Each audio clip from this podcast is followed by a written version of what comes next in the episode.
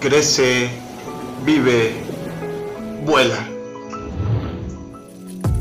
Aquí te confrontas, aquí te encuentras, aquí estás y entenderás muchas cosas más.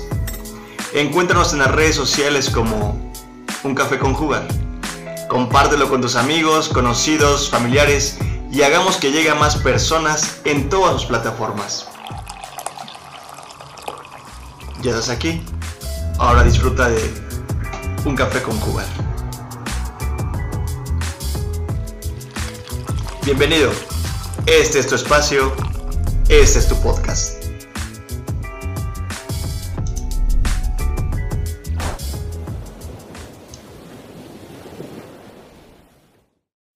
Qué gusto es contarles que este, este podcast, que es tuyo, está llegando a los rincones de nuestra casota llamada Planeta Tierra. Gracias por tomarse el tiempo de escucharlo en Estados Unidos.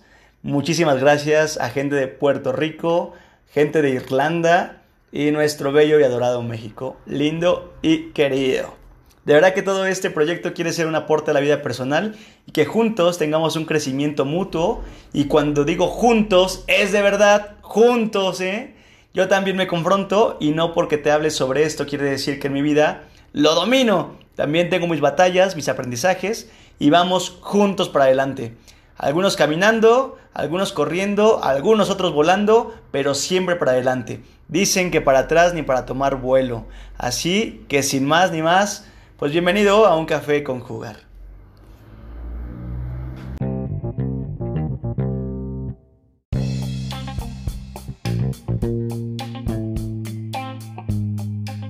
Te sugiero escuchar el podcast anterior que lleva por título Te amo, te quiero o ni eso. Ay, suena medio. Hasta ahora no doy cuenta del título. Suena medio dramático, ¿verdad? Bueno, tú escúchalo. Es el podcast anterior a este para encontrar el hilo que llevamos ya armadito un poquito, ¿verdad? Bueno, rápidamente recordaremos que una persona me es atractiva positiva o negativamente, pero atractiva. Y comienza a surgir un gusto por esa atracción me gusta y primero, la neta, la neta es que me gusta físicamente. Después comienza un gusto por lo que siento, por lo que yo estoy sintiendo. Las famosas mariposas en el estómago de las que ya hemos hablado. La emoción que siento cuando se me acerca, cuando me mira, etc. Hasta entonces no hemos explorado los sentimientos de la persona. Hasta entonces no hemos conectado con sus sentimientos, con sus emociones no hemos visto en qué nivel de comunicación nos está hablando. Eh, que te sugiero otro comercial, que escuches el podcast de niveles de comunicación de la primera temporada de Un Café con Jugar para entender un poco mejor al respecto. Bueno, pues no sé, no sé si te ha pasado de casualidad.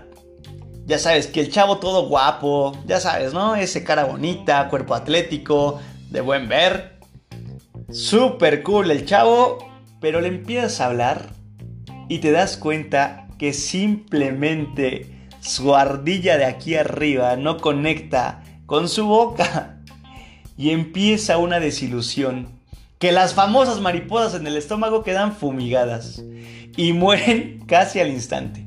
O la chica bonita, esa chica bella, hermosa, que tiene un cuerpazo, una mirada que te dice mil cosas con ella, ¿Sabes qué? Que, voy a cambiar el ejemplo porque me acaba de venir a la mente.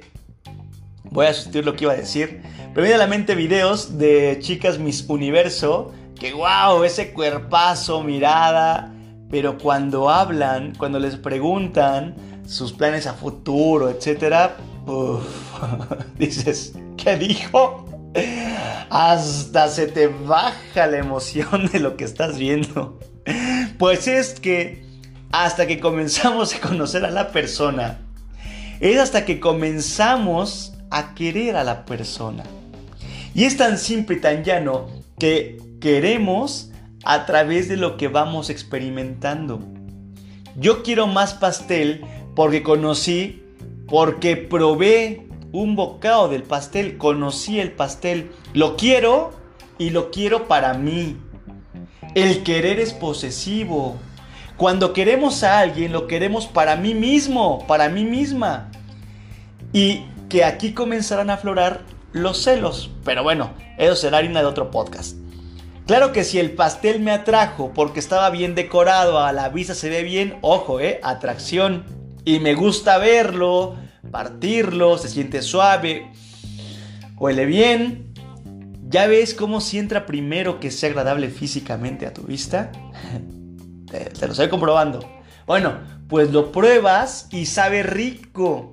Te hace sentir un buen sabor. Entonces comienzas a conocerlo. La famosa pregunta, es de fresa con zarzamora, ¿verdad? Lo estás conociendo. Estás conociendo el pastel. Un sommelier podrá hablar mejor al respecto sobre que, eh, que el sabor comienza desde el olfato, ¿no? Comenzamos a separar los, los olores, los sabores, e incluso desde la propia vista, estamos conociendo. Y si veo que sabe bien, entonces pruebo un segundo bocado. Esto es un quiero más. Hasta entonces entró el querer. Hasta entonces quiero el pastel. Quiero el pastel. Queremos a la persona hasta que el filtro de que me es atractivo, que me es atractiva, que me gusta, que me gusta lo que me ha de sentir, el filtro del conocimiento, hasta entonces ingresa el querer. Hasta entonces comenzamos a creer a la persona. Hasta entonces comienza a arrancar, llámese amistad, un compañerismo, un posible noviazgo, un estilo de vida, una futura decisión, una posible profesión, qué sé yo. Pero como decía hace un rato, el querer es egoísta. Lo quiero para mí. Quiero a mi amigo para mí. Quiero a mi, a mi amiga, quiero a esa niña para mí. Quiero esa, esa carrera para mí, la quiero para mí, quiero esa forma de vida, yo, para mi persona. A veces pensamos que porque es mi mejor amigo, aquí hay una desilusión, ¿eh? Pensamos que porque es mi mejor amigo, yo soy su mejor amiga o su mejor amigo. He escuchado muchas veces el desencuentro cuando la neta intencionalmente hecho a pelear a los gallos y por separado les pregunto a uno, ¿quién es tu mejor amigo? No, pues él, fíjate que le sabe todo sobre mí, él es mi brother, es mi mejor amigo, oh, súper bien, qué chido. Y al otro, también por separado, ¿y quién es tu mejor amigo? Y sale con otro nombre, ¿no? Y al juntarlos y preguntarles por sus mejores amigos, uno va a decir, no, pues él otro va a decir, eh, ah, bueno, pues te dije que, que otro, ¿no? pues resulta que tu mejor amigo no necesariamente tú tienes que ser su mejor amigo, porque él puede o ella puede tener una mejor amiga. No demos por hecho que en el pedestal, ahí está, esa va frase, que el pedestal en el que yo coloco a la persona es el pedestal en el que me deben colocar. Eso es triste, pero es cierto. Es a través de conocer ahora sí a la persona, es a través de oírle, de escucharle, de verle, de hablar, dialogar, conversar, platicar, compartir, etc., que viene la combinación de todo lo anterior. Y entonces me empiezo a sentir enamorado. Cuando menos te das cuenta, el enamoramiento es esa semilla que cayó en el pasto con tierra fértil y poco a poco comenzó a salir sin más ni más. Y ya estamos en un enamoramiento. Hasta entonces nos empezamos a enamorar y cabe decir que aún no hablamos de ser novios, ni que necesariamente tenga que serlo. Hablamos incluso de entre los amigos, que entre los mismos amigos, hombre, hombre, mujer, mujer, quítale el tinte sexual por completo porque no estamos hablando de, esa, de este rollo todavía. Te vas a dar cuenta que entre los amigos nos enamoramos. Sí, nos enamoramos de los amigos. Oh, no, vas a escuchar, por ejemplo, con este güey me entiendo súper bien. Este sí es mi brother, lo quiero un chorro. Me cae súper bien, me late un buen, sabe todo sobre mi novia, sabe todo sobre mí. Pues sí, ¿qué te digo? Que ahí hay un enamoramiento. Y en el enamoramiento salen las cosas más bonitas. La alegría, las risas, la salida, los paseos, las aventuras, las travesuras. Y es que el enamoramiento es todo bonito, todo es muy bonito en el enamoramiento. Cuando alguien entra a la vida religiosa pasa lo mismo, todo es bonito, alegría, encuentro, paz. Cuando alguien está conociendo a la chica que le gusta, uy, te luces con la loción, hasta te bañas y van. Cuando sabes que vas, que va a venir tu galán a tu rancho, que se vino en la moto todo el camino. ¡Uf! El, chico del apartamento 512, ¿no? Uy, uy, uy, pues te arreglas, te pones guapa, te vas a bañar.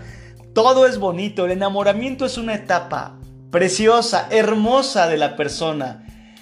Es una etapa, etapa muy bonita, es hermosa, es llena de alegría, de al extremo los detalles, el tiempo, la sonrisota, que hasta seguramente te está surgiendo al recordar cositas en tu vida.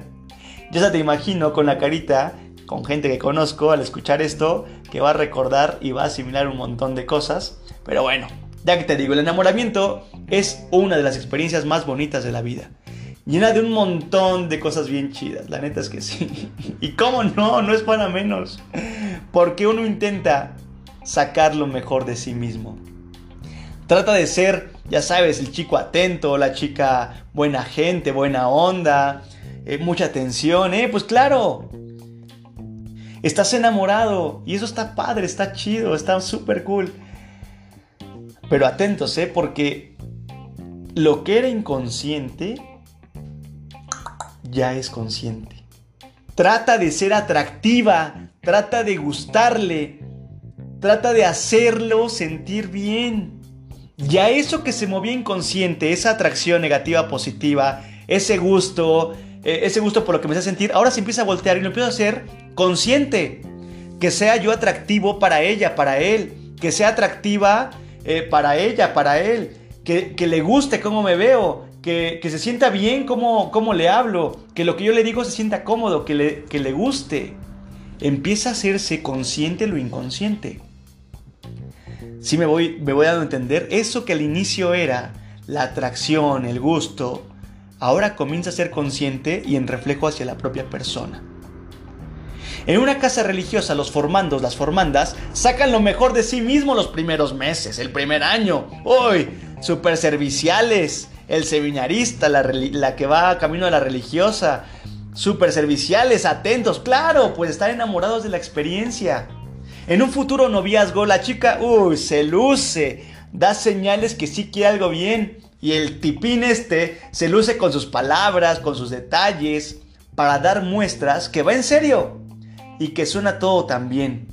Que podría quedarme, créeme que podría quedarme hasta aquí todo el día con el podcast del día de hoy hablando del enamoramiento, porque es una de las experiencias pues muy chidas, muy padres y, muy ricas y bonitas, de, de mucha flor, de mucha energía, de mucha primavera, de mucho calor de, mucha energía buena, buena vibra. Nos las pasamos bien chido, disfrutamos todo, todo es bonito, todo es crecimiento. Uff, súper hermoso.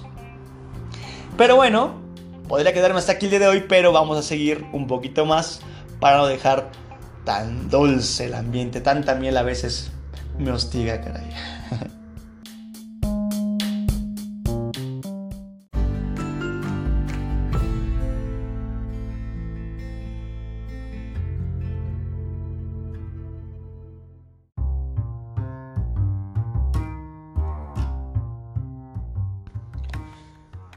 Conozco a personas que me dicen, ya nos queremos casar, llevamos todo tan chido, esta detallista él, es, tan linda conmigo.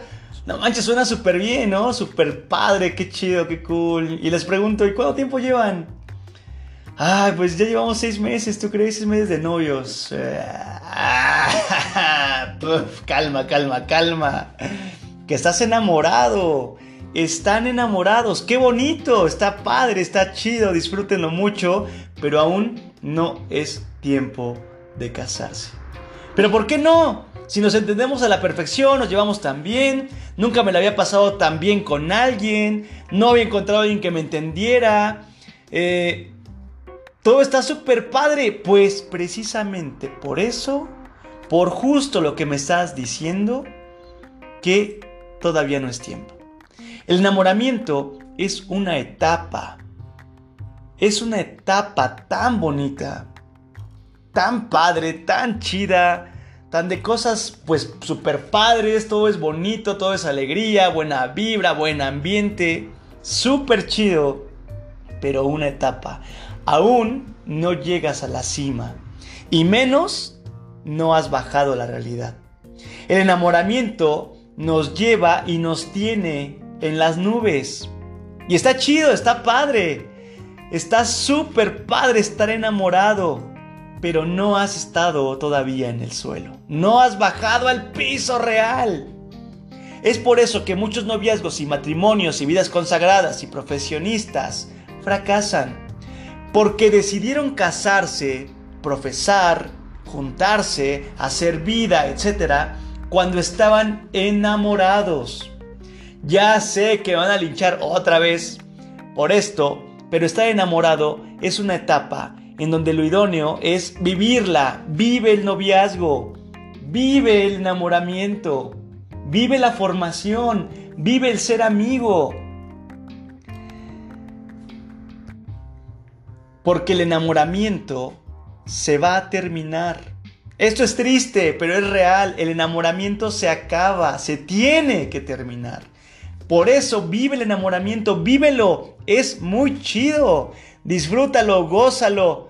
No digo que no entres a la casa de formación, no digo que no entres a la universidad, no estoy diciendo que no hagas amigos, no digo que no sean novios, sí séanlo. Digo que disfrutes el noviazgo, que disfrutes la carrera, que disfrutes la formación, disfrútala, disfrútalo mucho. Disfruta mucho que estés súper enamorado, porque ese enamoramiento va a terminar.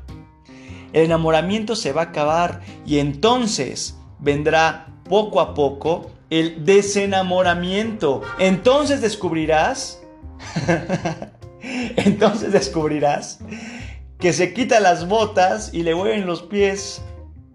Sabrás que sin maquillaje los ojos dejaron de ser tan verdes. Entonces sabrás que su carácter es medio posesivo. Te darás cuenta que no tiene solo un defecto, sino muchos defectos.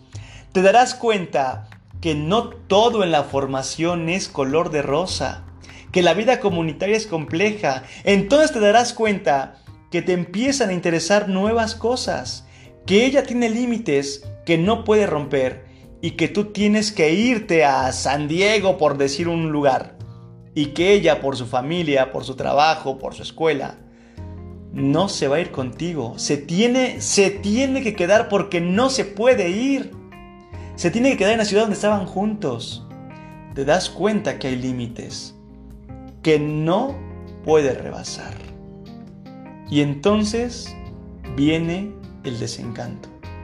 Hay casados o personas que se juntaron, que ya que viven juntos, ya que se casaron, comienza el desenamoramiento. Y tú dices, pues es que se casaron enamorados, ¿cuál fue el error? Ese, ese, casarse enamorados. El desenamoramiento es bajar de las nubes y tocar la realidad. Tu príncipe valiente, ese apuesto muchachón, resultó ser un sapo. y la bella damisela, una fiona cualquiera. Y si te dije que es un error casarse y decir que sí cuando estamos enamorados, también te estoy diciendo, también te digo con mucha claridad que es un error irse cuando ya empiezo a ver los defectos. No te vayas. Cuando empiezan los errores, cuando te das cuenta que se queda dormido después de comer, cuando te das cuenta que todo el tiempo se duerme, cuando te das cuenta que tiene defectos, que es medio mentirosillo, que también ella tiene sus errores, que también ella pues no es tan higiénica como se decía al inicio. Te das cuenta que también se le sale alguna que otra palabra que no te agrada. Te das cuenta que no sabe hacer algunas cosas, que tiene límites y que tiene errores.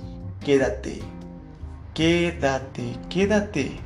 No te vayas, no huyas. Te presento los dos polos entonces. El primer polo, estando enamorado, estás en una etapa que se va a acabar.